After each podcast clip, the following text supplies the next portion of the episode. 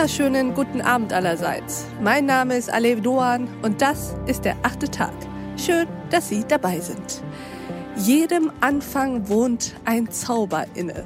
Ein wunderschöner Vers, den wir alle kennen, von Hermann Hesse aus seinem Gedicht Stufen. Doch unabhängig von seiner poetischen Schönheit frage ich mich, ist dieser Satz eigentlich auch wahr? Denn sehr oft wohnt dem Anfang nicht nur ein Zauber inne, sondern auch Unsicherheit, Angst, ja manchmal regelrechte Panik. Darüber, über Anfänge und Wendepunkte sprechen wir mit unserem heutigen Gast des Abends.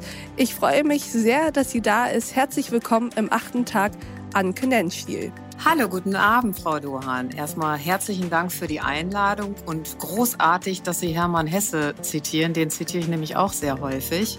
Frau Nenschiel, stellen Sie sich uns doch einmal vor. Ich heiße Anke Nenschiel, wohne in Köln, bin studierte Politologin und Pädagogin und Fachwirtin für Communications Management.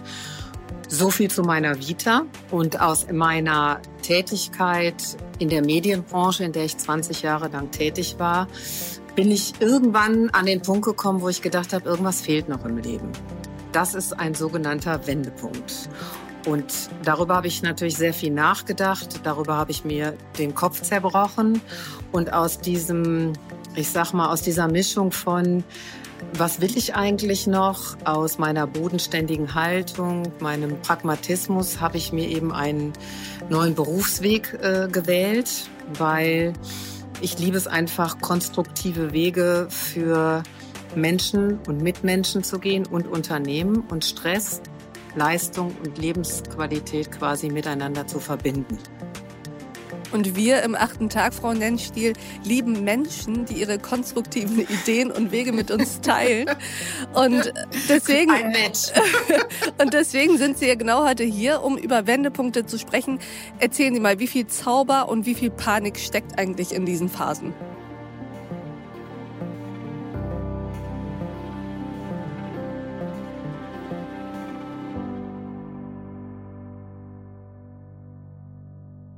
Also wenn man an einem Wendepunkt sich befindet, muss man erstmal so quasi definieren, was ist ein Wendepunkt. Und ein Wendepunkt ist immer eine Art Orientierungslosigkeit. Meistens ist einhergehendes mit einer Krise, hm. egal ob jetzt Krankheit, Job, Tod, Jobwechsel, existenzielle Krise. Und das fühlt sich immer, und da komme ich wieder auf Sie zurück, immer ganz furchtbar an. Und eigentlich weiß man auch nicht so richtig, was man da tun soll. Hm. Und ich kann zur Beruhigung schon mal sagen, es gibt verschiedene Phasen im Veränderungsprozessen. Und erstmal ist es immer ein Schock. Es ist immer erstmal ein Schock, wenn irgendwas passiert, weil man nicht gewohnt ist, damit umzugehen wir verlieren ja nicht jeden Tag unseren Job oder sterben auch nicht immer unsere Liebsten um uns herum oder wir bekommen nicht immer eine Todesnachricht oder eine Krankheitsdiagnose, mit der wir nicht klarkommen. Mhm. Und deshalb brauchen wir auch so ein bisschen. Also wir müssen uns erstmal zurechtfinden in dem Ganzen. Und also ich glaube, die rationale Einsicht kommt immer vorher, aber ganz wichtig ist halt die emotionale Akzeptanz. Mhm. Und wenn die emotionale Akzeptanz erreicht ist, hat man quasi schon die Hälfte der Arbeit hinter sich, dann kommt der Neuanfang. Und der fühlt sich erstmal immer ungut an, weil man es nicht kennt. Mhm. Also neu ist immer auch mit so einer Art Unwohlsein verknüpft.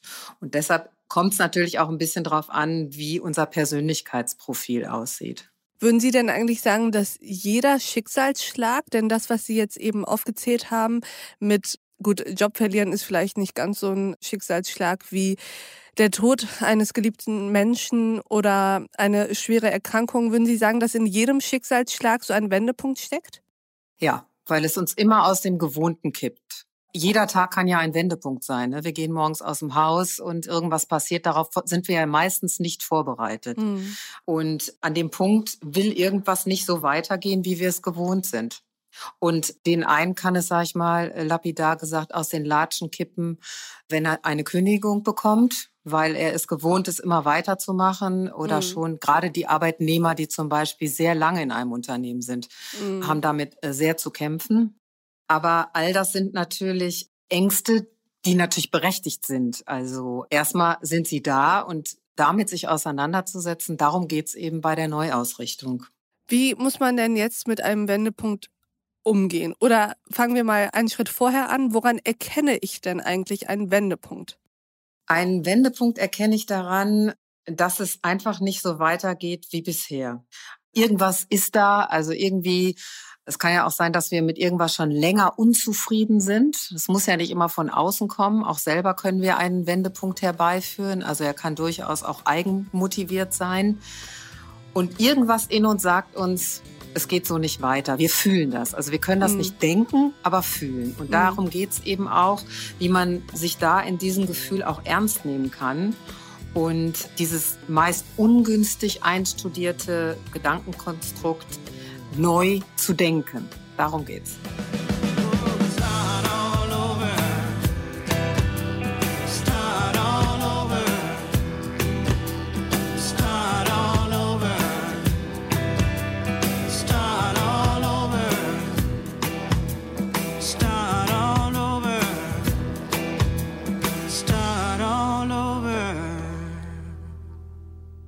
Endeffekt geht es ja darum, wenn ich Sie richtig verstehe, auch sich selbst sozusagen anders zu einer Sache zu positionieren und umzuframen. Das heißt also, wenn mir zum Beispiel etwas passiert, beispielsweise ich werde gekündigt, dann ist es ja erstmal grässlich, und unschön und deprimierend und frustrierend und all das. Aber irgendwann sagen sie, muss dann der Punkt kommen, an dem ich erkenne, das ist ein Wendepunkt und an dem ich mich dazu verhalte. Und zwar anders verhalte. Genau richtig gesagt. Also es ist immer natürlich auch ein bisschen abhängig von unserer Persönlichkeitsstruktur. Der eine braucht länger, der andere macht es ganz kurz, weil er sehr pragmatisch zum Beispiel ist. Mhm. Aber tatsächlich ist erstmal die Auseinandersetzung da. Gedacht haben wir das immer schnell, aber unser Gefühl hängt dann immer so ein bisschen hinten an. Und darum ist es eben auch so wichtig, da reinzufühlen, wie es uns damit geht, was das mit uns macht und dementsprechend äh, sich da auszurichten. Ganz, ganz wichtig ist natürlich auch die Willenskraft. Mhm. Also ohne Willenskraft gibt's keine Veränderung, auch an keinem Wendepunkt. Wenn man mhm. nicht da raus will, werden wir das auch nicht schaffen. Aber wenn man diese Entscheidung, es ist eben auch alles eine Frage von Entscheidungen, mhm. für sich getroffen hat, dann ist sozusagen die Neuausrichtung der Pfad gelegt. Sie sagen ja, Frau Nensti, dass Belastungen von Arbeits- und Alltagsstress ja stetig zunehmen. Yes. Und deswegen drohen wir, unser Gleichgewicht zu verlieren. Und deswegen wiederum müssen wir hin und wieder eine Notbremsung einlegen und einen Richtungswechsel wagen. Erzählen Sie mal, wie sehr hat das eigentlich zugenommen? Also leben wir in einer Welt, in der Wendepunkte öfter vorkommen?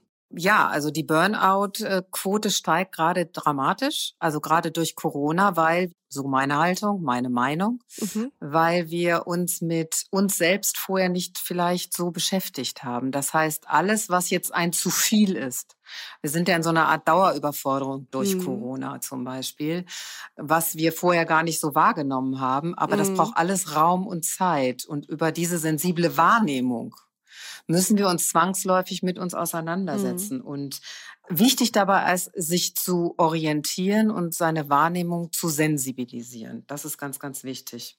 Dabei spielt natürlich auch unsere Eigenmotivation eine große Rolle. Es mhm. gibt Menschen, die kommen sehr gut jetzt mhm. durch diese Krise. Aber Menschen, denen alles im Außen gerade wegbricht, im wahrsten Sinne des Wortes, haben natürlich mehr damit zu tun. Und deshalb auch immer gucken, zu forschen auch so ein bisschen, was beschäftigt mich gerade, was treibt mich um, mhm. was motiviert mich und welche meiner Fähigkeiten und Kompetenzen führt mich eigentlich gut durch eine Krise. Die Akzeptanz der Krise ist eins. Das andere ist, welche meiner herausragenden Eigenschaften, denn die haben wir ja alle, ne, wir Menschen. Also ich bin zum Beispiel sehr geduldig. Oh Gott, echt? Da, äh,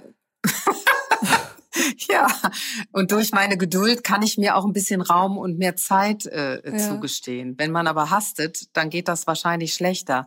Aber jeder trägt ja in sich Eigenschaften, die ein was man ja weiß, man ist ja immer Experte mm. für sich selbst, die einen gut durch irgendeine Krise tragen, mm.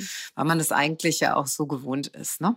Ich frage mich gerade, wie viel hat das alles eigentlich mit Timing zu tun und damit, ob man in der Lage ist, sich selbst Wendepunkte zu erschaffen, bevor die Umwelt mich dazu zwingt. Also wenn ich sie nämlich richtig verstehe, dann wäre es ja super, wenn wir nicht auf den Burnout warten, der passiert uns und daraus ziehen wir dann die Lehre, okay, das ist jetzt ein Wendepunkt gewesen und ich muss jetzt mich anders verhalten. Es wäre ja besser, wenn wir vorher schon merken, ich glaube, ich muss mir einen Wendepunkt jetzt suchen, damit es nicht zu einem Burnout kommt. Ja, das ist, liegt so in der Natur der Sache. Das ist schön, dass Sie dieses Thema ansprechen, weil ich gehe davon aus, in meinem humanistischen Menschenbild, es gibt nicht den perfekten Menschen. Mhm. Also präventiv irgendwas zu machen, um gar nicht erst in den Burnout zu geraten, zum Beispiel, geht nicht, mhm. weil, ich begründe es kurz, bei Burnout fühlt man sich nicht mehr. Man, man ist kognitiv im Denken so verhaftet, dass man gar nichts mehr richtig wahrnimmt. Mhm. Und deshalb ist der Umkehrschluss, wenn man überhaupt von Prävention sprechen kann an Wendepunkten, seine Wahrnehmung zu sich selbst zu schärfen. Mhm. Also, wie nehme ich Dinge wahr und sie nicht einzuwerten oder zu bewerten? Denn es ist ja per se nicht schlecht, wenn man an einem Wendepunkt steht. Man fühlt sich vielleicht schlecht, aber es ist ja nicht schlecht, weil durch das, was dann Neues beginnt, was man am Anfang Übrigens, ich kenne keinen, der am Anfang gedacht hat, großartig, endlich, sondern alle fühlen sich erstmal schlecht. Mhm. Wenn ich mit den Menschen später spreche, fühlen sie sich großartig, mhm. weil sie auch irgendwas weiterentwickelt haben. Mhm. Ne? Also Wendepunkt heißt auch immer Weiterentwicklung und akzeptieren, so geht's nicht. Vielleicht auch so ein bisschen, um sich zu entlasten, regulieren. So nenne ich das immer, ist ein schöneres Wort. Mhm. Einfach nachjustieren. Man hat vielleicht irgendwas noch nicht gelernt im Leben. Das kann auch mit 50 noch so sein. Mhm. Also man ist ja nicht perfekt und weiß alles mhm. und muss einfach die neuen Lebensschrauben nochmal nachdrehen. Die beschleunigte Welt zwingt uns ja dazu, uns ständig anzupassen und flexibel zu sein, auch geistig flexibel zu sein. Ich frage mich manchmal, entspricht das eigentlich dem Menschen? Also tut uns das gut, andauernd uns sozusagen verändern zu müssen und anpassen zu müssen? Und wie schwer fällt uns das eigentlich? Also ich glaube, das ist auch individuell zu betrachten. Es gibt Menschen, die sind Organisations- und Strukturmenschen, so teile ich die jetzt mal ein. Mhm. Die können gut mit Plänen und können das alles mit einplanen. Und dann gibt's die Flexiblen, die sich auf alles immer neu einjustieren können. Mhm. Die sind gerade, glaube ich, auch ein bisschen im Vorteil. Ständig seine Pläne neu zu schreiben, schneller, höher, weiter. In meiner Wahrnehmung, ich meine, ein Tag, ne, sind 24 mhm. Stunden. Wir haben ja leider nicht wirklich einen achten Tag, wenn man es jetzt mal sinnbildlich so, so sagen kann, um ja. das dahin zu schieben, sondern wir müssen uns ja täglich damit auseinandersetzen, dass wir so und so viel Zeit brauchen für uns selbst, also auch ja. in Selbstfürsorge zu schauen, wie geht's uns? Mhm. Dann, wie viel Zeit verbringe ich im Job? Dann gibt's ja vielleicht auch noch Familie, Kinder, Freunde, All das will untergebracht werden und Wohlsein kommt auch durch effizientes Zeitmanagement. Ja, ja. Und es gibt schnelle Menschen und es gibt langsame Menschen und jeder muss das so machen, wie er das denkt. Kann einen auch keiner zu zwingen, weil auch langsame Menschen können erfolgreich sein. Es ist nicht an Erfolg gekoppelt. Mhm. Also ich bin zum Beispiel selber ein sehr langsamer Denker. Also ich setze mich sehr lange mit Dingen auseinander. Ich komme aber zu den gleichen Ergebnissen. Mhm. Ne? Und deshalb, der eine macht es so, mhm und der andere macht es so und sich das auch zuzugestehen und nicht alle gleich machen zu wollen. Ich glaube, das Stichwort Individualität ist hier gefragt. Und gleichzeitig ist es ja sehr eng verknüpft, wie wir auf Wendepunkte schauen und wie wir auf Veränderungen schauen. Würden Sie sagen, dass Veränderung in unserer Gesellschaft einen schlechten Leumund hat? Mm, ich sag mal, er ist noch nicht so richtig angekommen. Also äh, da tut sich mhm. gerade was. Also ich habe zum Beispiel letzte Woche am Kiosk gesehen, dass selbst die Brigitte jetzt dieses Thema, also die Frauenzeitschrift, die Brigitte, aufgenommen hat, dass man so einen Mut haben soll zur neuen persönlichen Offenheit. Das scheint mhm. gerade auch ein Thema zu sein, nicht nur immer nach Schwachstellen zu forschen, ne, was mhm. läuft alles gut, sondern eben auch sagt, ja, und ich glaube, durch Corona wird uns das besser verziehen. Ich meine, was vor einem Jahr noch undenkbar war, Homeoffice, ja, mhm. ist heute normal. Und auch die Arbeitgeber werden aus meiner Sicht, ich berate ja auch viele Unternehmen, gerade sehr feinfühlig, was ihre Mitarbeiter mhm. angeht, weil die doch auch sehr darunter leiden durch diese neuen Umstände und sehr viel dafür tun. Also mhm. ich würde sagen, da bricht sich gerade was auf und wir sind sozusagen an einem schönen, ach, gesellschaftlichen Wendepunkt, das uns zu erlauben. Ja. ja, das passt doch ausgezeichnet. Ich habe eine abschließende Frage. Wo würden Sie sagen, gibt es auch individuelle Grenzen, wie viel man sich verändern soll und kann? Wie viel Veränderungen tolerieren zum Beispiel auch unsere Mitmenschen? Denn wer sich andauernd ändert, der wird ja auch irgendwann unberechenbar für seine Umwelt. Gibt es da ja so Grenzen, wo Sie sagen würden, allzu viel sollte man jetzt auch nicht bewusst verändern wollen? Ich benutze immer die Formel auf den Punkt gebracht, Störungen haben Vorrang. Mhm. Das heißt, was mich an mir stört oder irgendwas, weiß ich nicht, man, ähm, es kann zum Beispiel auch sein, dass eine Arbeitsstelle mich irgendwas mhm. total stört. Wenn einen das einmal stört, okay. Wenn es einen 20 Mal am Tag stört, dann ist Grund zur Annahme, da muss ein, mhm. was verändert werden. Und Veränderung heißt auch immer Weiterentwicklung. Mhm. Nur durch Krisen entsteht überhaupt Wachstum, mhm. denn unser Wissen, was wir uns da aneignen, wird uns sicher ganz gemütlich mhm. durch die nächste Krise tragen. Also unser Erkenntniszugewinn ist quasi das, was uns ausmacht. Mhm. Und deshalb Sie haben ja gefragt, wie viel Veränderung tut uns eigentlich gut? Mhm. Veränderung, ich glaube nicht, dass wir danach streben, so persönlich, sondern wenn uns was stört, sollten wir es schnellstmöglichst abschaffen finde ich sehr wichtig. Mhm. Und ja, einfach den Mut aufbringen. Wir dürfen auch mal scheitern. Das sind doch wundervolle Schlussworte. Den Mut aufbringen, wir dürfen auch mal scheitern und offener werden gegenüber Neuem.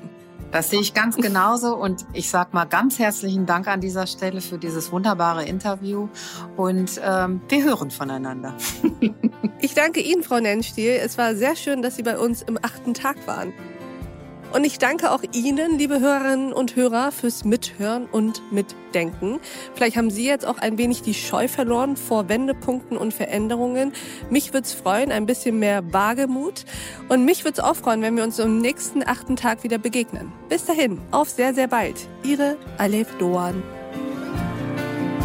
This is the beginning of anything you want. This is the